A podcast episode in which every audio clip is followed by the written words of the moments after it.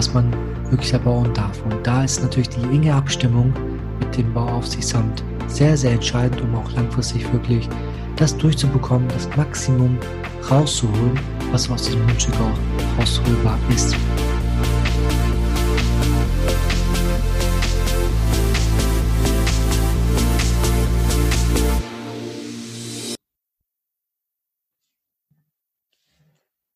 Hallo und herzlich willkommen zum Baucheck 24 Podcast mit dem richtigen Mindset zu deiner Traumimmobilie.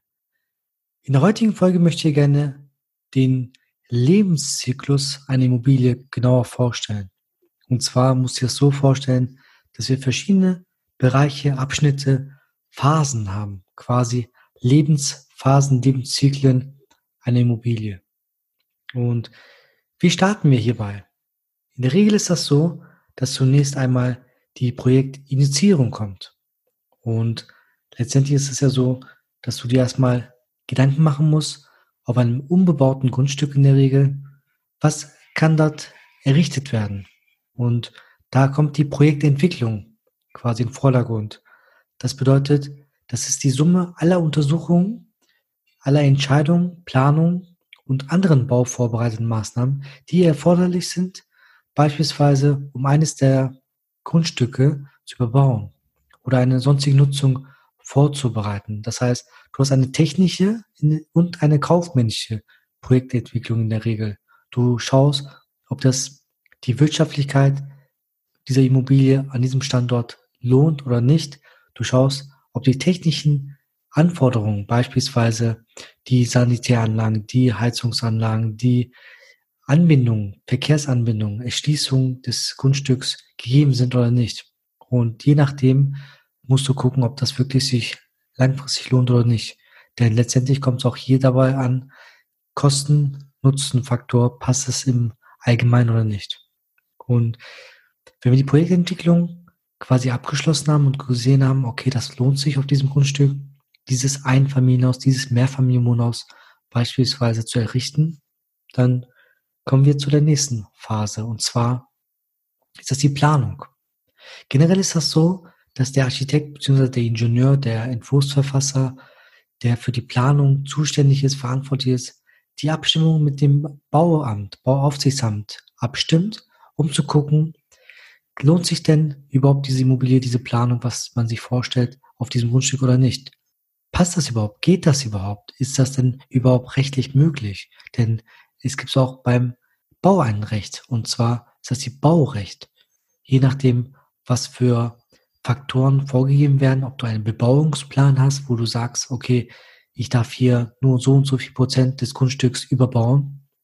Oder aber auch, dass du sagst, okay, ich muss mich an die nachbarliche Bebauung anpassen. Das heißt, nach Paragraph 34, das wissen, wissen die Experten wahrscheinlich auch genauer. Und dann muss man schauen, okay, was haben die Nachbarn für Bebauung? Ist das ein Einfamilienhaus oder ist das ein Mehrfamilienwohnhaus? Sind da zweigeschossige Bauweisen oder drei, vier, fünf baugeschossige Bauweisen? Und je nachdem muss man halt entscheiden, was man wirklich erbauen darf. Und da ist natürlich die enge Abstimmung mit dem Bauaufsichtsamt sehr, sehr entscheidend, um auch langfristig wirklich das durchzubekommen, das Maximum rauszuholen, was aus diesem Grundstück auch rausholbar ist. Und beim kaufmännischen Projektentwicklung hat man ja vorhin schon bewertet, ob die Wirtschaftlichkeitsanalyse gewährleistet ist, gegeben ist. Das heißt, was für Mieten kannst du dort erzielen? Oder wie ist die wirtschaftliche Lage? Sind das im Moment ähm, die Höchstpreise oder gibt es da noch Potenzial nach oben beispielsweise? Und je nachdem rechnest du ja, ob du die Kosten, die du dafür aufwendest, mit den Kosten oder mit den Einnahmen, die du schon später hast, ob sich das irgendwo im Balance hält oder auch natürlich rentabel ist. Das ist ja das Ziel eines Projektentwicklers, eines Investors, eines ja, zukünftigen Eigentümers, wenn du die Immobilie als Kapitalanlage bewerten möchtest, haben möchtest und auch wirklich langfristig davon profitieren möchtest. Denn es gibt zwei Ziele. Zum einen, dass du dein passives Einkommen generieren kannst dadurch. Und das andere ist, natürlich kannst du gucken, dass du deine Altersvorsorge frühzeitig mit so einer Immobilie absicherst, sicherst. Denn letztendlich musst dir das so vorstellen, wenn die Immobilie in 10, 15 Jahren mehr Wert hat oder nicht am Wert verliert, aber du dann einiges abbezahlt hast, kannst du diese Immobilie immer noch für dich nutzen, kannst die weiter verkaufen, kannst du mit äh, Profit, mit Exit rausgehen. Und bei der Planung ist das so, dass wir dann unsere Vorplanung haben. Das heißt, wir überlegen uns, wie soll das Haus sehen, wie soll das Haus aussehen, was für Grundrisse soll es haben. Und dann kommen wir zu der Entwurfsplanung, wo wir ein bisschen genauer ins Detail gehen. Und dann kommen wir zur Genehmigungsplanung, wo wir der Behörde das mit dem Bauantrag einreichen. Und dann bei der Bauausführung quasi gibt es eine Ausführungsplanung, wo wir dann in Detail sehen können, wie die beispielsweise Anschlüsse sind zwischen den Fundamenten und der Bodenplatte oder aber auch zwischen den Mauerwerk und dem Dachstuhl. Das heißt, diese Anschlüsse würdest du normalerweise in diesen Ausführungsplänen genauer sehen können.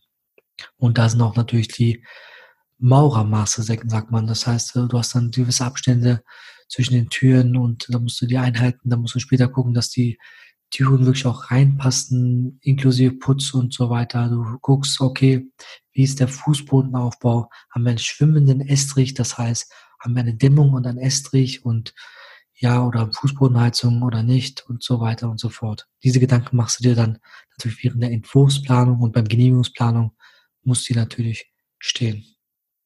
Wenn wir die Planung fertig haben und, und die Baugenehmigung eingeholt haben, kommen wir zum Bau an sich. Und da heißt es, am besten während der Phase, wo du auf die Baugenehmigung wartest, schaust du, dass du auch wirklich mit den Firmen Kontakt hältst. Das heißt, du holst die Angebote oder dein Architekt, Ingenieur holt dir die Angebote von verschiedenen Firmen, so dass du auch wirklich auf der sicheren Seite bist, dass du vergleichen kannst und guckst, okay, wo bin ich dann wirklich mit den Gesamtkosten dann zum Schluss? Und denn das musst du auch natürlich als Grundlage für deine Finanzierung haben. Und da ist es natürlich auch entscheidend, dass du das früh genug am besten die groben Werte hast und dann ins Detail gehst, was beinhaltet denn das Angebot wirklich? Denn oftmals wird von Standard gesprochen. Standard heißt, kann sein, dass es gute Qualität ist, kann auch sein, dass es nicht das ist, was du gern haben möchtest. Daher musst du schon gucken, dass du das mit dem Architekten, Ingenieuren und den Handwerkern abstimmst, sodass du das bekommst, was du auch wirklich gerne haben möchtest. Ja, sagen wir mal, die Bauphase ist abgeschlossen. Das heißt, es hat alles geklappt mit den ganzen Abnahmen, mit der Behörde, mit den ganzen Prüfstatikern gegebenenfalls und den Leuten, die quasi Abnahme verfolgen. Dann kriegst du die Schlüsselübergabe. Das heißt, du kannst einziehen. Und ja gut, davor musst du natürlich dafür gesorgt haben, dass das Wasser kommt, dass das Gas kommt, dass du auch wirklich heizen kannst, dass du Warmwasser hast und so weiter und so fort. Und wenn du dann drinnen wohnen kannst, dann kommt natürlich diese Inbetriebnahme sozusagen. Das heißt, die Nutzungsphase beginnt. Und da hast du die Phase des Nutzungs. Und das ist meistens so, dass du, ich sag mal, 10, 20, 30 Jahre lang keine Probleme hast und dann kommen schon peu à peu die quasi Maßnahmen, die du die du ergreifen musst. Das kann sein, dass du die Heizungsanlage nach 10, 15 Jahren erneuern musst. Das kann sein, dass nach 20, 25, 30 Jahren das Dach erneuern musst, beziehungsweise die Dachziegelsteine erstmal. Und äh, ja, vielleicht kannst du vorher schon Potenzial haben, dass du dann das Dachgeschoss, den Dachgeschossausbau schon noch versehen kannst. Da hast du vielleicht noch mehr Potenzial. Da sind natürlich gewisse Sachen, die du vorher schon berücksichtigen solltest, um auch wirklich langfristig das Maximum aus deiner Immobilie rausholen kannst. Und ja, Nutzungsphase heißt auch meistens die Bewirtschaftungsphase. Das bedeutet, du hast natürlich deine laufenden Kosten, ob es jetzt die Reparaturmaßnahmen sind, ob es jetzt die Instandhaltungsmaßnahmen sind, die Sanierungsmaßnahmen oder die Modernisierungsmaßnahmen, wenn du energetisch das beispielsweise auf nächstes Level bringen willst, dass du weniger Energieverbrauch hast, das heißt auch dadurch weniger Nebenkosten hast. Da sollst du natürlich mal abgleichen, wie viel willst du investieren, nach wie vielen Jahren rentiert sich das dann überhaupt, diese Investitionen. Denn neben der ökologischen Aspekt, neben dem ökologischen Aspekt ist natürlich auch die ökonomische Sichtweise wichtig. Das heißt, die wirtschaftliche Sichtweise, die sich auch irgendwo lohnen muss.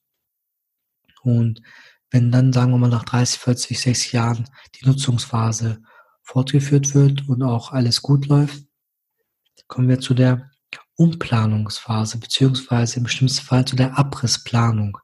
Und Die Umplanungsphase bedeutet letztendlich, dass du schaust, dass du nach den modernen, nach den ja, gegenwärtigen Nachfragesituationen das auch wirklich optimierst, deine Immobilie. Das heißt, es kann sein, dass du deine Immobilie jetzt im Moment eher auf große Wohnungen ausgerichtet, geplant hast, aber vielleicht wird es in 10, 20, 30 Jahren nur noch Einzelzimmerwohnungen beispielsweise mehr verkauft, weil da mehr Single sind oder vielleicht willst du das umplanen in Richtung Studentenwohnheim, so dass du dann wirklich einzelne Apartments machst.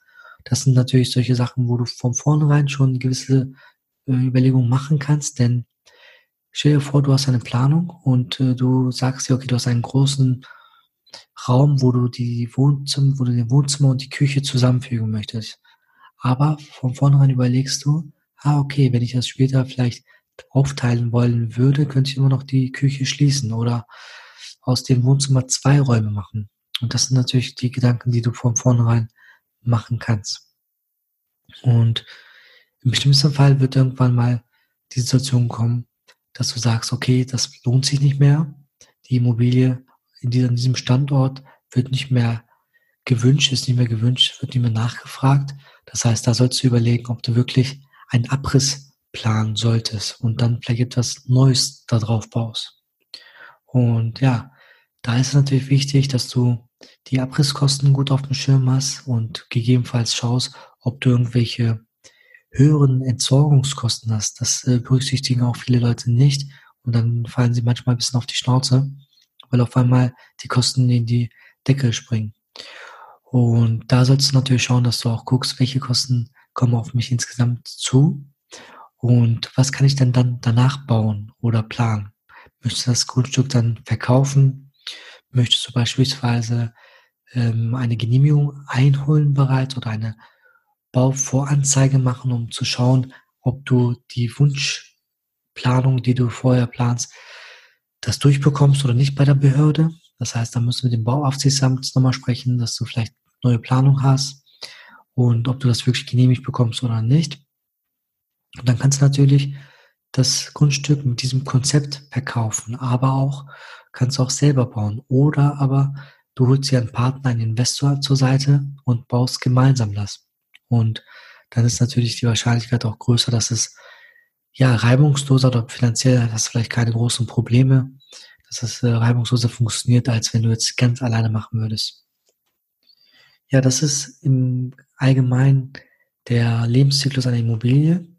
Und ich finde die Immobilie dahingehend sehr spannend, weil du viele Möglichkeiten hast. Du kannst natürlich von vornherein viele Sachen berücksichtigen. Du kannst auch, wenn du ein Bestandsgebäude kaufst, von vornherein überlegen, was möchte ich da machen? Kann ich das irgendwann mal aufteilen in einzelne Wohnungen? Kann ich das in einzelne Apartments machen? Kann ich das vielleicht als Gewerbeobjekt, wenn da die Nachfrage nach Gastronomie oder nach Hotel oder sowas ist, gibt's, ob du das umnutzen kannst. Und da gibt's natürlich auch viele, viele Möglichkeiten, was du berücksichtigen könntest. Ich hoffe, ich habe dir einiges rund um den Thema Lebenszyklus einer Immobilie vorstellen können und dass du auch weißt, okay, was für Maßnahmen auf dich als Eigentümer, als zukünftiger Eigentümer zukommen. Und würde mich freuen über ein Feedback, über das Abonnement von diesem Podcast, von dieser Podcast-Folge. Und wenn du natürlich Fragen haben solltest, kannst du dich jederzeit gerne bei mir melden unter thailand.kaidul auf Instagram oder aber auch podcast.baucheck24-online.de. Ich wünsche dir alles, alles Gute beim Entscheiden deiner Immobilie, deiner Wunschimmobilie, ob es jetzt ein unbebautes Grundstück ist, ob es ein Neubau ist, ob es ein Bestandsgebäude ist. Und würde mich natürlich über deine Erfahrungen auch freuen und wünsche dir alles, alles Gute. Ganz lieben Gruß, dein Thailand.